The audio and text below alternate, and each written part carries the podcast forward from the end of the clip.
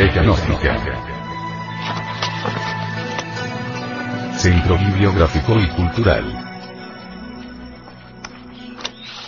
Libro.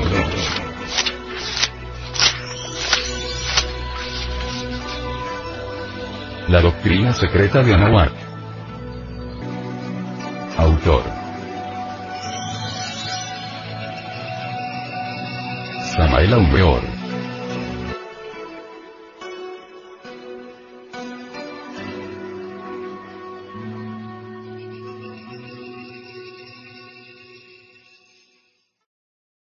Este libro fue pasado a formato sonoro digital, para facilitar su difusión. Y con el propósito de que así como usted lo recibió, lo pueda hacer llegar a alguien más.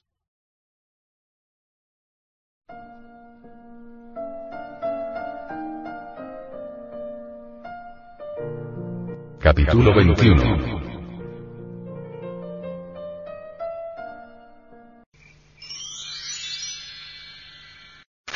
El ángel de la guarda.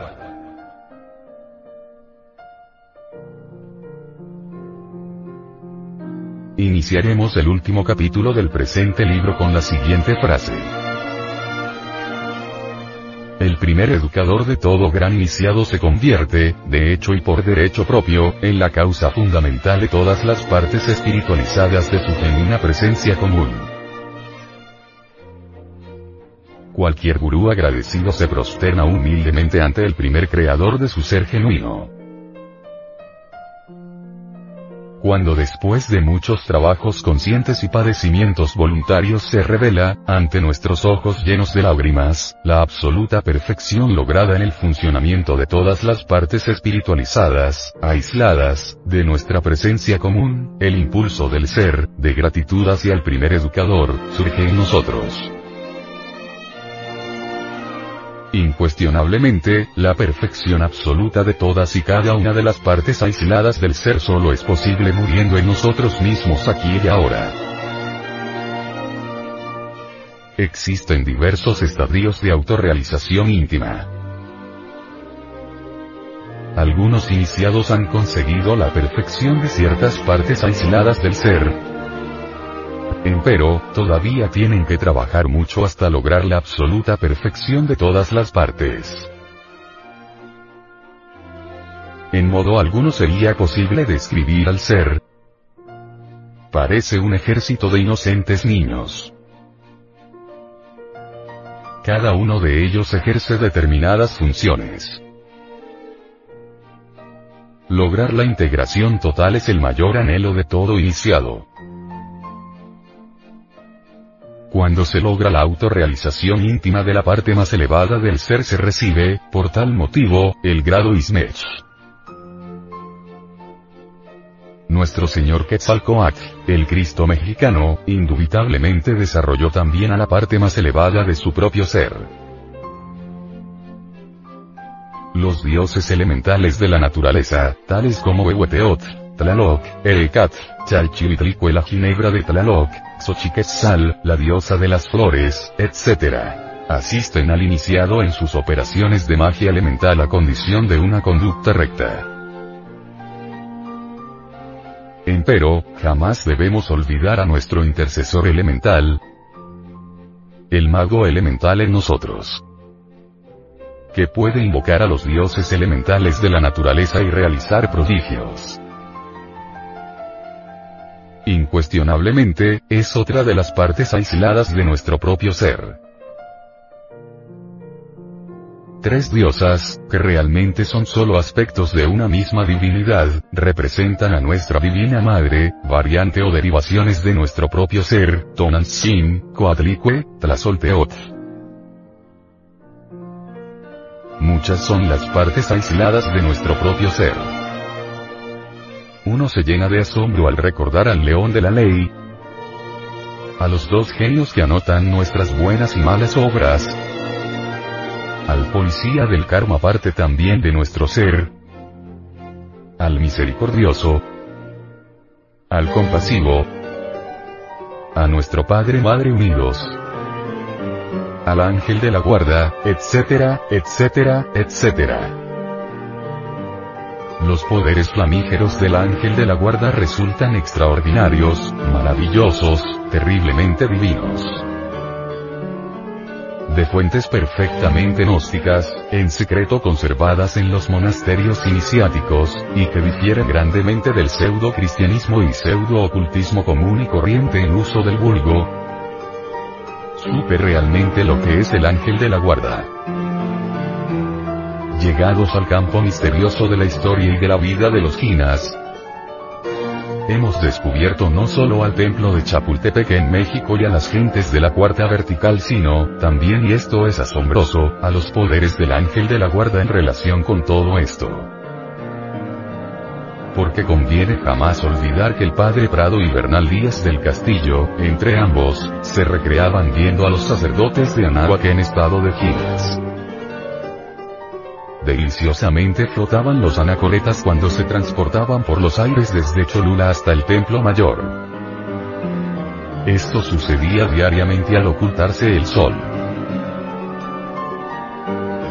Jamás tuvieron en sus paseos nocturnos horizontes más augustos los discípulos de Sais en el delta del Nilo, ni los que en las mesetas de Persia siguieran a Zaratustra, ni los contempladores de la torre de velo en Babilonia, que los que siempre han tenido quienes se someten diariamente a la disciplina del sueño tántrico.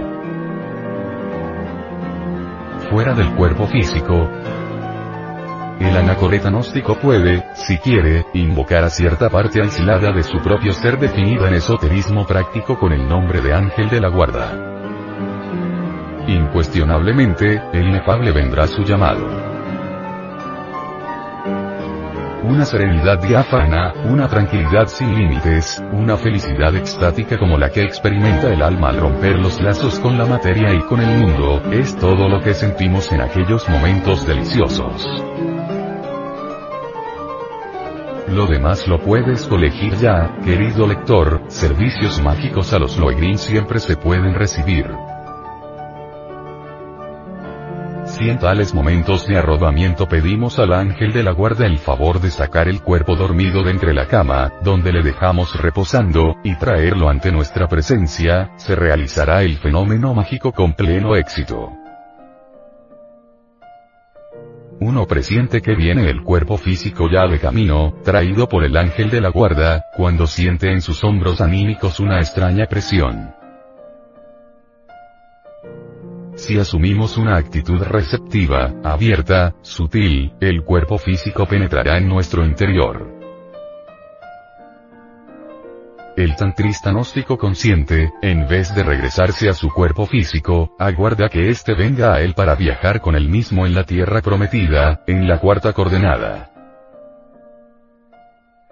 Posteriormente, mediante el auxilio del ángel de la guarda, regresa el asceta gnóstico a su casa y a su cama sin el menor peligro. Los venerables maestros de la fraternidad oculta viajan con sus cuerpos físicos por entre la cuarta vertical, pudiendo abandonar a la misma en el lugar que lo deseen. Esto significa que los maestros resurrectos de la orden superior pueden darse el lujo, por cierto nada despreciable, de renunciar a todos los sistemas modernos de transporte. Buques.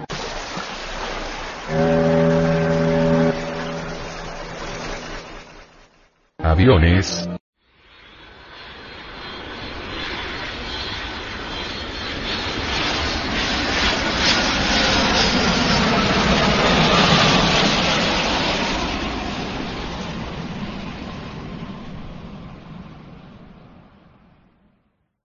automóviles, etcétera, etcétera, etcétera.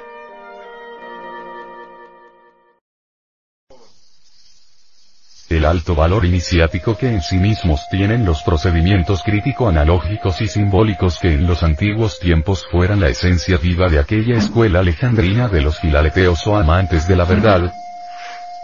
Academia Sintética del siglo IV, fundada por Amonio Sacas, el gran ecléctico autodidacta, y por Plotino, el continuador de Platón a través de los siglos, con principios doctrinarios de Egipto, México, Perú, China, Tíbet, Persia, India, etcétera, etcétera, etcétera.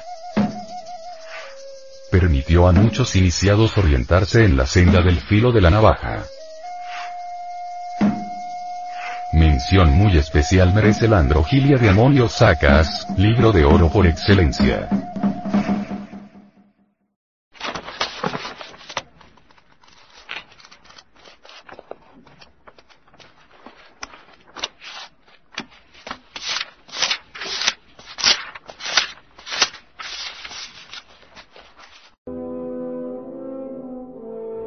Indubitablemente, el error de muchos pseudo-esoteristas y pseudo-ocultistas modernos radica en el amor propio.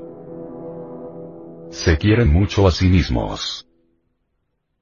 Desean la evolución de la miseria que cargan dentro. Desean continuar.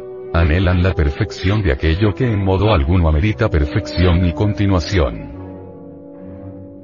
Esas gentes de psiquis subjetiva se creen ricas, poderosas e iluminadas, y codician, además, una magnífica posición en el más allá, mas en realidad nada saben sobre sí mismos, desconocen lamentablemente su propia impotencia, navidad, desvergüenza, desventura, miseria psicológica y desnudez. Los gnósticos no aspiramos a ser mejores ni peores, solo queremos morir nosotros mismos aquí y ahora. Cuando establecemos el dogma de la evolución como fundamento de nuestras mejores aspiraciones, partimos de una base falsa. A los penitentes de la rocallosa senda que conduce a la liberación final jamás nos interesa la evolución. Sabemos que somos unos cuitados y miserables. De nada serviría la evolución del sí mismo. Preferimos la muerte suprema. Solo con la muerte adviene lo nuevo. ¿Por qué habríamos de luchar por la evolución y el progreso de nuestra propia desventura? Mejor es la muerte. Si el grano no muere la planta no nace.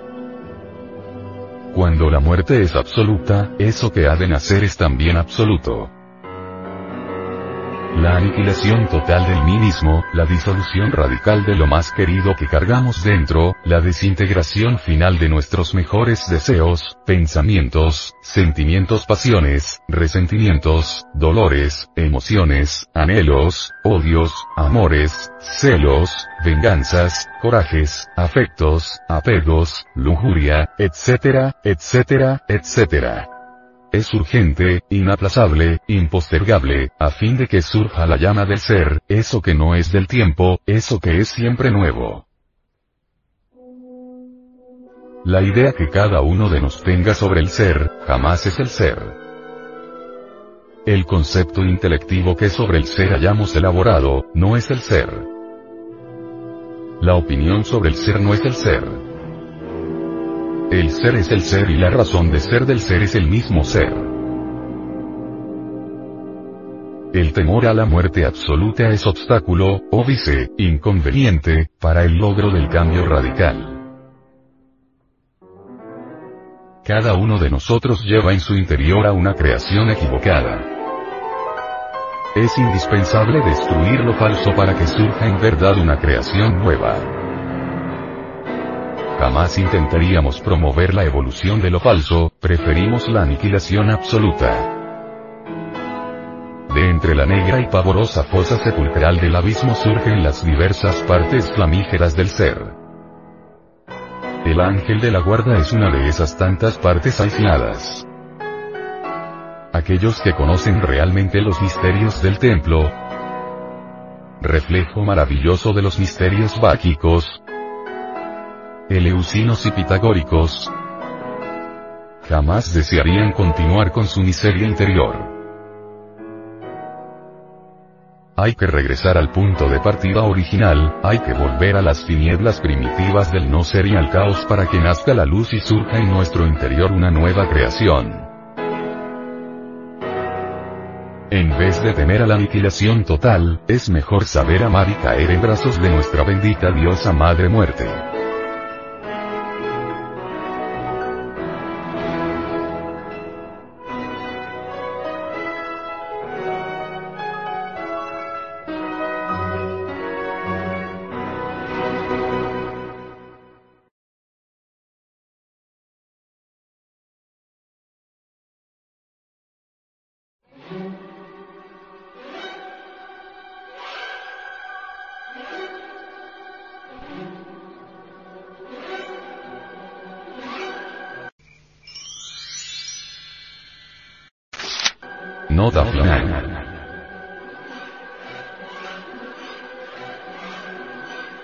Magnífica Animanea. Tu destino, querido lector, jamás sería como el de los demás mortales si, después de haber estudiado a fondo este libro, practicaras los métodos o sistemas aquí enseñados para el despertar de la conciencia. Hay necesidad de despertar. Ante todo, tenemos que aceptar la doctrina de los muchos. No quiero obligarles a ustedes a aceptar esa doctrina en forma dogmática. Únicamente quiero invitarlos a la aceptación mediante una reflexión analítica de fondo. Basta porque comprendamos que estamos llenos de terribles contradicciones. Basta con saber que no somos los mismos ni siquiera media hora. Nosotros mismos nos damos cuenta de nuestras contradicciones, mas no las arreglamos, tratando de hacer malabares mentales con el propósito de, de autoengañarnos. Si aceptáramos nuestras contradicciones, aceptáramos que un rato estamos diciendo una cosa y otro rato otra, que hoy estamos jurando amor y mañana estamos odiando, pues terminaríamos francamente locos. Por eso preferimos autoengañarnos y sacar frases tan nublas como esas de que, bueno, bueno, bueno, porque ya reflexioné, bueno, porque ya pensé que mejor así no, es mejor que haga de otro modo, etcétera. Así nos autoengañamos. Sí, es que yo soy muy reflexivo. Sí, es que analizando las cosas me resulta mejor de esta manera y no de aquella como en principio había pensado. Qué manera tan tonta de autoengañarnos, ¿verdad? ¿Dónde está nuestra individualidad? Hoy damos una palabra y mañana damos otra, hoy decimos una cosa y mañana otra. ¿Cuál es verdaderamente la continuidad de propósitos que tenemos? Dentro de nosotros vive mucha gente, muchos fantasmas de nosotros mismos, muchos yoes. Cada uno de esos tales yoes es una persona completa por sí misma. Es decir, en el, dentro del cuerpo humano habitan muchas personas. Habita el yo odio, el yo amo, el yo envidio, el yo tengo celos, el yo tengo lujuria, etcétera, etcétera, etcétera. Hay también yoes, dijéramos, prestidigitadores, que son capaces de producir ruidos, sonidos, levantar mesas, hacer eh, malabares de toda especie. Eso lo saben bien los especialistas en magia práctica, en psiquismo de tipo experimental. Pero si nosotros no analizamos, si nosotros no reflexionamos sobre la doctrina de los mitos, si meramente rechazamos así porque sí, si no nos abrimos a lo nuevo, no será posible entonces cambio alguno. Cuando aceptamos la doctrina de los muchos, estamos en posibilidad de cambiar. Cuando aceptamos la doctrina de los muchos, estamos resueltos de verdad a eliminar a esos muchos que viven dentro de nuestro interior a fin de liberar la conciencia y despertar radicalmente. Ante todo, se hace necesario aceptar la doctrina de los muchos. Podría acudir, en efecto, para valorar lo que he escrito en estas páginas, a los consabidos escritos medievales encontrados por aquí, por allá y acuya según viejo expediente literario. Podría acudir al expediente del divino Platón, poniendo en boca de Sócrates lo que el sacerdote de Sais relatase antando a Solón en el delta del Nilo. Podría apelar, en fin, a otros sortilegios propios de los relatos más o menos históricos para darte más datos esotéricos, sin faltar a los sagrados votos de sigilo iniciático, en relación con la vida y los portentosos hechos gnósticos de Anahuac. mas no es urgente añadir por ahora nada más a este libro. Pienso que con nueve días de estudio, meditación, aislamiento y ayuno, se podrían experimentar directamente las verdades contenidas en este tratado esotérico.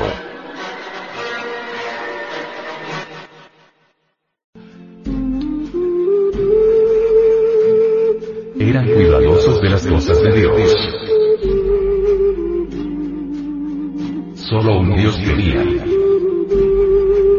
Lo tenían como único Dios. Lo invocaban le hacían súplicas. Su nombre era Quetzalcoatl.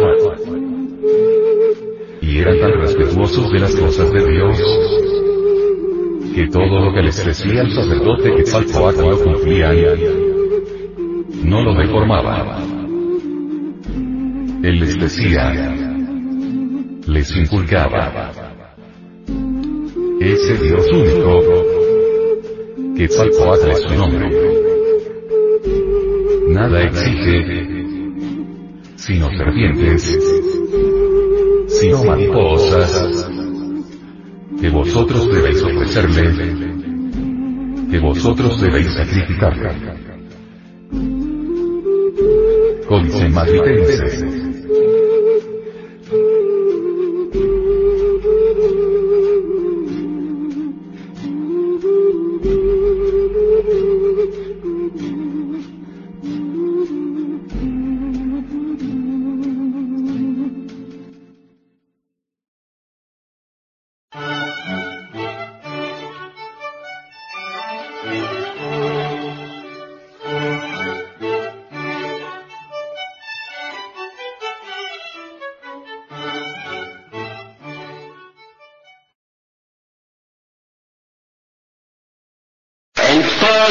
en todas las ciudades de los, de los distintos reinos de este antiguo México se rendía culto a nuestro Señor Quetzalcoatl.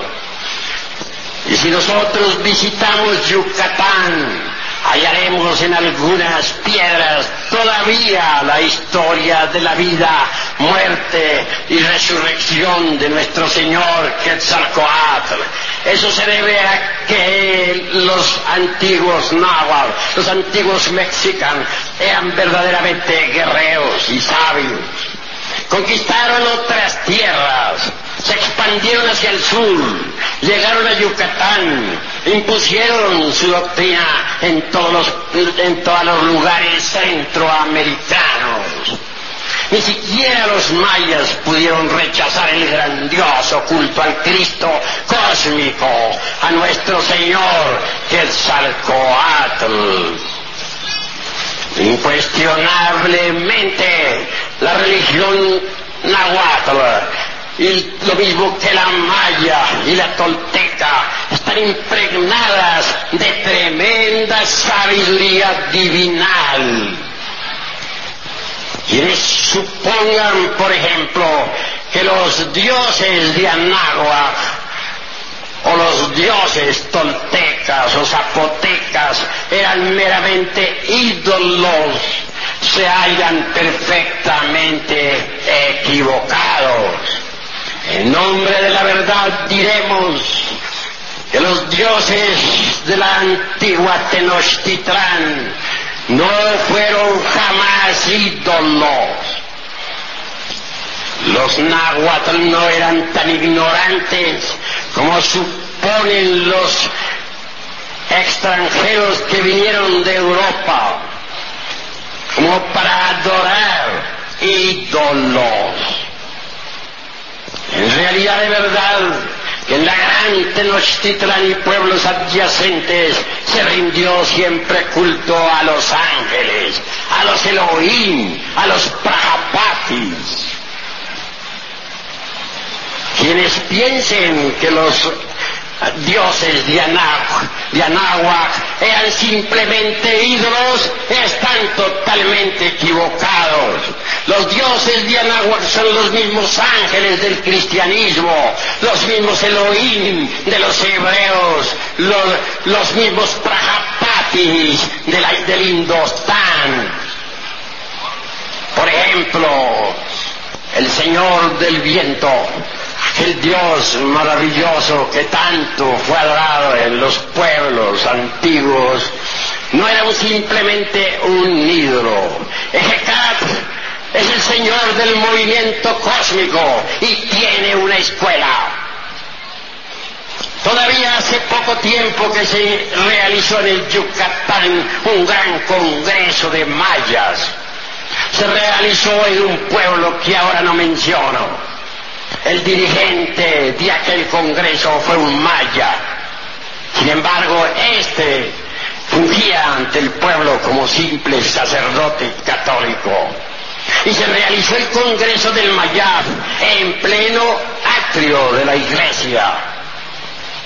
Y fue precisamente allí donde un discípulo de la escuela del gran Ejecatl manifestó al alto sacerdote y a todos los grandes iniciados mayas que él quería el gran salto, que su ciencia magnífica relacionada con el movimiento cósmico en modo alguno podría ser entendida por esta humanidad caduca y decadente del siglo XX. Pedía permiso para dar el gran salto, es decir, para meter el cuerpo físico dentro de la cuarta vertical definitivamente y, marcharse a otro planeta suplicó, se postró en tierra ante todos y oró. Y la congregación le confirió el permiso. En presencia de todos, metió el cuerpo dentro de la cuarta vertical con procedimientos esotéricos y científicos que la gente está supercivilizada, ignora totalmente. Ahora ese gran maestro vive en otro planeta. Lo que estamos diciendo aquí, estoy seguro que en modo alguno podría ser entendido por aquellos que están embotellados dentro de los dogmas científicos y dentro de aquella geometría tridimensional de Euclides. Pero los mayas nada tienen que ver con toda nuestra jerga cientifista. Ellos conservan viejas tradiciones milenarias,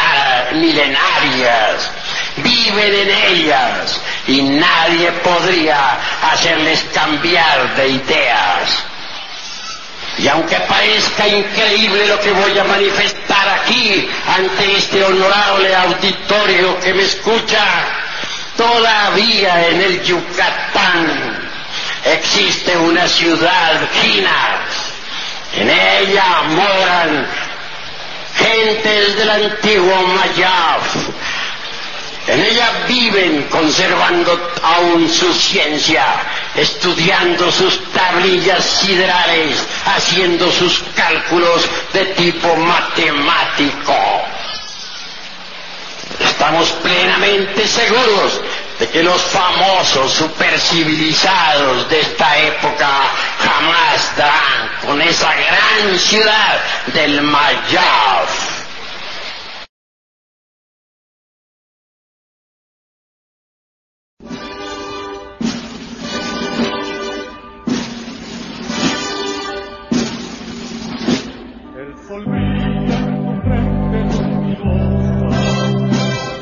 Mayab. Madre celestial, pura y hermosa, se ha posado en tu alma y tu santuario, oh Samael, supremo comandante, oh maestro con alma de diamante, oh guerrero iniciador de acuario,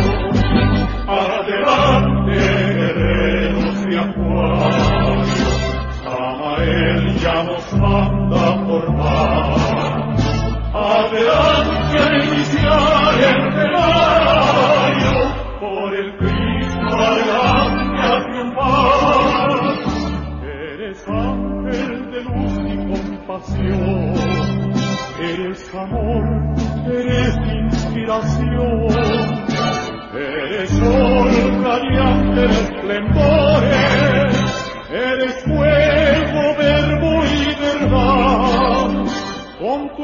Father.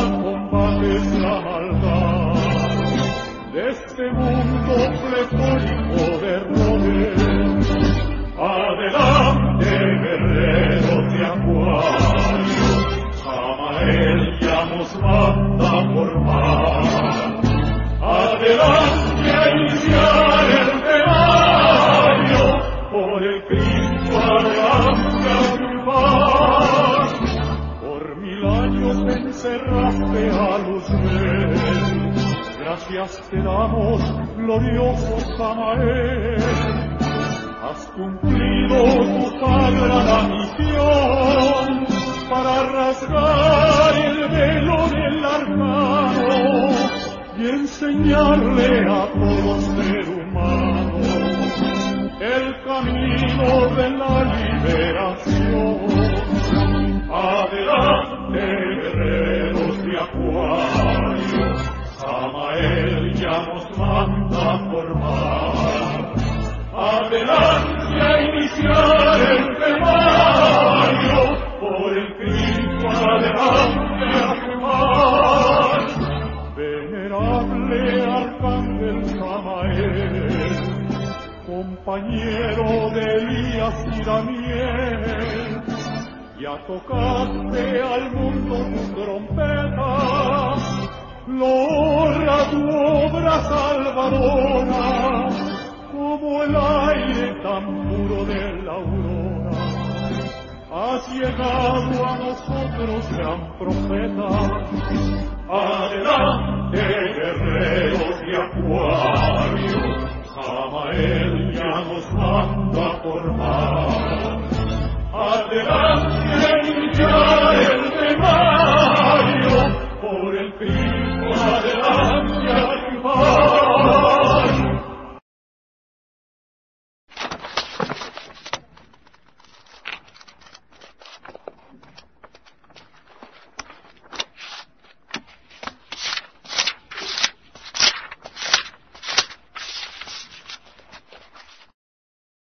Este libro fue pasado a formato sonoro digital, para facilitar su difusión. Y con el propósito de que así como usted lo recibió, lo pueda hacer llegar a alguien más.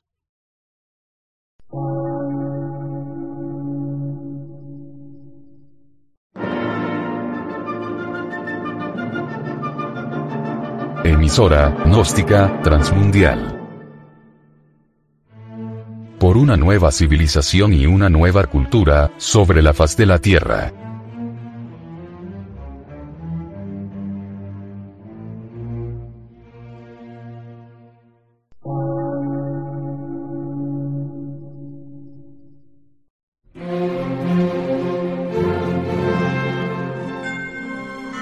Medio de radiodifusión. Científico, artístico, místico y filosófico. De la Asociación Colombiana de Centros de Estudios Gnósticos, Antropológicos, Psicológicos y Culturales. A. C.